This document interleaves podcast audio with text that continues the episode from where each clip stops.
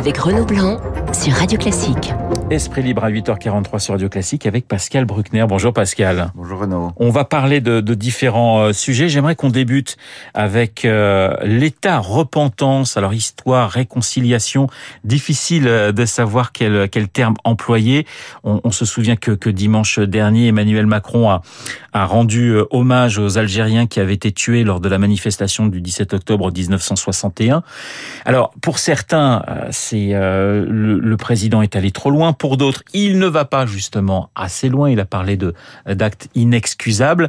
Euh, c'est toujours très compliqué de parler des des problèmes entre la France, de l'histoire entre la France et l'Algérie, et c'est toujours compliqué pour Emmanuel Macron de se positionner, euh, Pascal. Alors c'est compliqué parce qu'il a changé d'avis sur le sujet, Ouais. c'est surtout ça.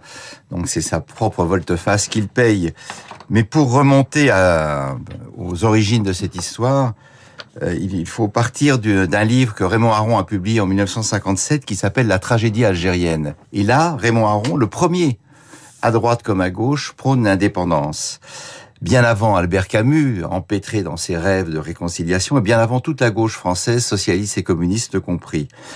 Euh, Raymond Aron prône la solution héroïque de l'abandon.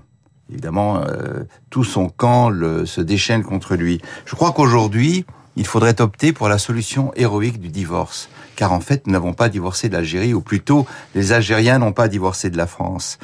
Et il faut décoloniser une bonne fois pour toutes notre rapport à ce pays et en faire un partenaire euh, à égalité avec les autres. Et c'est peut-être ce que Macron de façon très maladroite, essaye de faire parce que il souffle le froid et le chaud. Un jour, il dit des, des, des, des amabilités sur l'État algérien qui euh, utilise la rente mémorielle et sur l'Algérie qui n'existait pas avant l'arrivée des Français.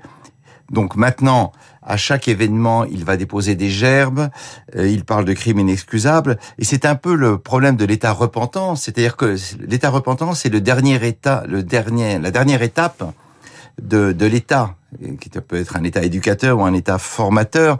L'État repentant, c'est toujours l'État insuffisant. C'est-à-dire que c'est l'État qui se transforme en grand maître des rites expiatoires et qui, à date fixe dans le calendrier, vient demander pardon pour tel ou tel euh, forfait commis par nos, nos grands-parents ou nos ancêtres. Et j'ai j'ai toujours pensé, pour ma part, que la reconnaissance était le meilleur moyen d'éviter la repentance. Mais Macron fait une reconnaissance fragmentée, c'est-à-dire crime après crime, au lieu de faire une euh, reconnaissance globale. Et puis, on ferme le banc.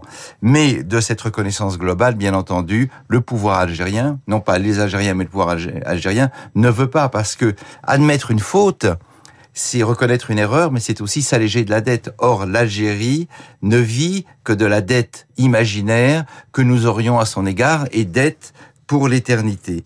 Et donc, euh, non seulement lorsque Macron, euh, mais d'autres avant lui l'ont fait, va s'excuser pour un crime, toutes les catégories oubliées disent et moi, et moi, et moi. Pourquoi vous ne parlez pas On est de- dans une guerre des mémoires en quelque sorte, Pascal. On est dans une guerre des mémoires alors qu'on devrait être dans une guerre des histoires. C'est-à-dire que l'histoire refroidit la mémoire. La mémoire est, à vif, la mémoire est, est brûlante. Et donc, euh, il faut passer de la mémoire à l'histoire. Plus de 60 ans euh, ont passé depuis l'indépendance de l'Algérie.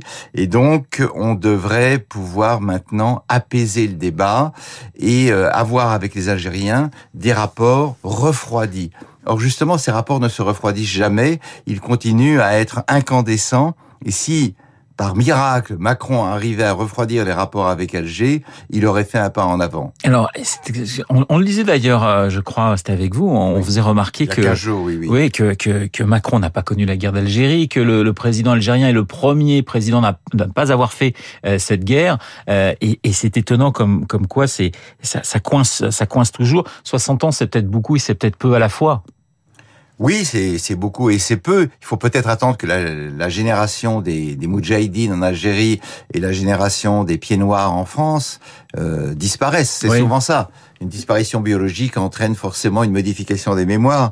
Mais je pense que la reconnaissance est légitime lorsqu'elle accompagne un processus politique. Et là, le processus politique, ça doit être justement la normalisation des rapports avec Alger. Et non pas toujours cet état d'effervescence passionnelle où, euh, où Alger, c'est la mauvaise conscience qui regarde Paris. Vous le dites, oui, parce que le problème aujourd'hui, c'est peut-être moins Paris qu'Alger. C'est-à-dire que tant qu'on aura un gouvernement qui fera, de toute façon, de cette guerre d'Algérie, de la lutte contre les Français, l'un de ses piliers, on, on en sortira difficilement.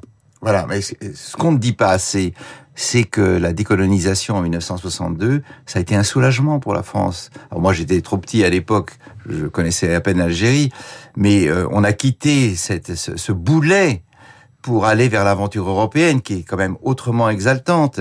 Et ce qui est curieux, c'est de voir que euh, la France reste une passion algérienne. L'Algérie n'est pas une passion française. Les Français bon, n'ont pas grand-chose à voir avec l'Algérie, sauf ceux qui sont... Pour les... le million de pieds noirs, c'était pas tout à fait la, la oui, même, la même façon pour, de voir les choses, voilà, hein, Pascal. Oui, mais aujourd'hui, oui. aujourd'hui, euh, plus personne qui a envie, qui aurait envie d'une France qui irait de Dunkerque à Tamanrasset. Quand on lit les, les déclarations de De Gaulle, lorsqu'il est venu au pouvoir en 58, ou quand on lit les, les propos de Jean-Marie Le Pen, qui voulait une, une France de 100 millions de chrétiens musulmans, je crois qu'il a dit quelque chose comme ça, on se dit, mais ces gens sont fous.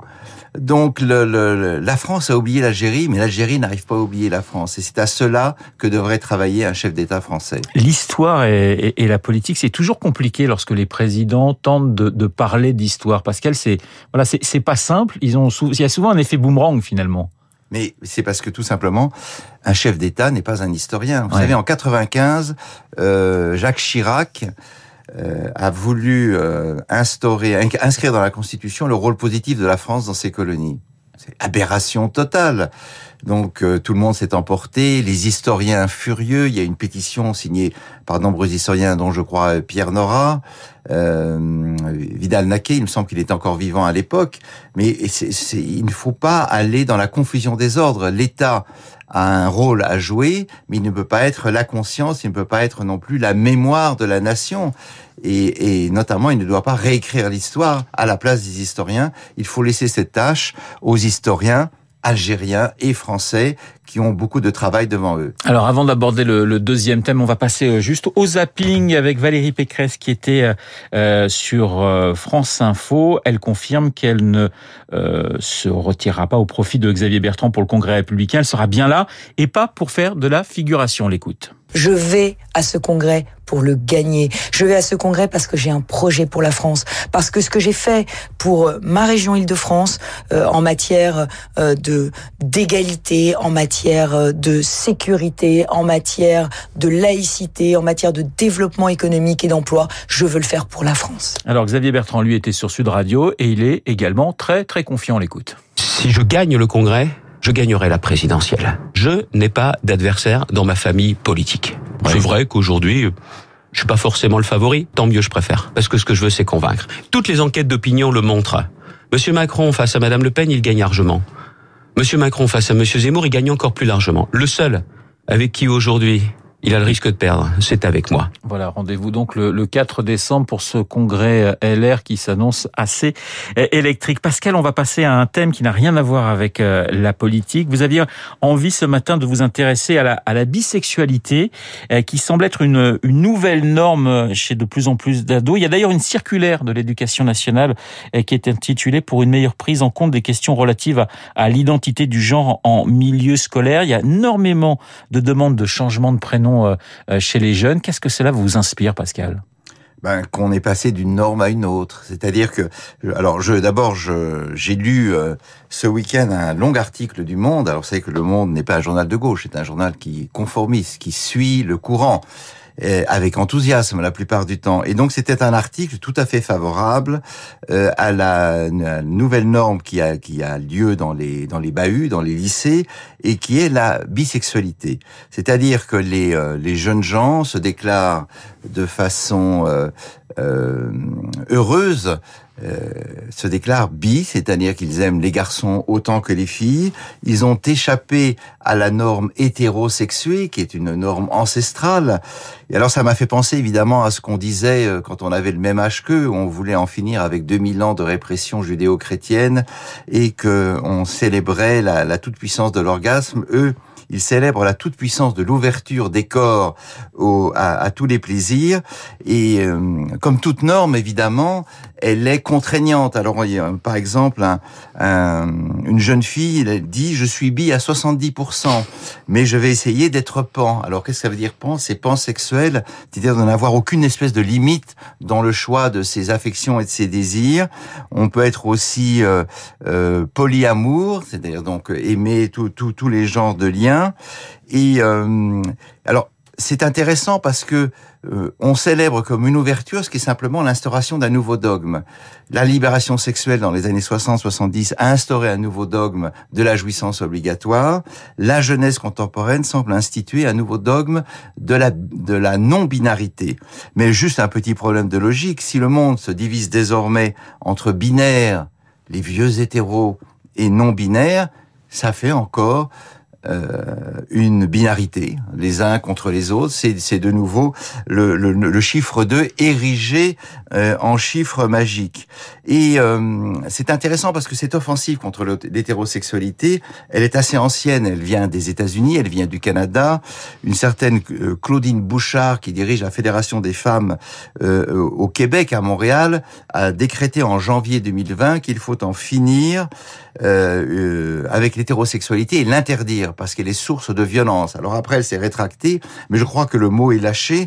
Alors quelles sont les raisons d'en finir avec l'hétérosexualité, outre l'étroitesse d'esprit, évidemment, de cette humanité qui, qui en est encore à... à, à... La criminalisation de l'hétérosexualité. Alors, elle, elle a été notamment défendue par Paul Preciado, ex-Béatrice Preciado, dans Mediapart, qui propose ni plus ni moins que l'abolition du mariage hétérosexuel, lequel, légitime la violence. Alors ce qui est intéressant euh, dans, dans ce, mariage hétérosexuel, c'est qu'il y a aussi de la violence dans les couples gays, dans les couples homo.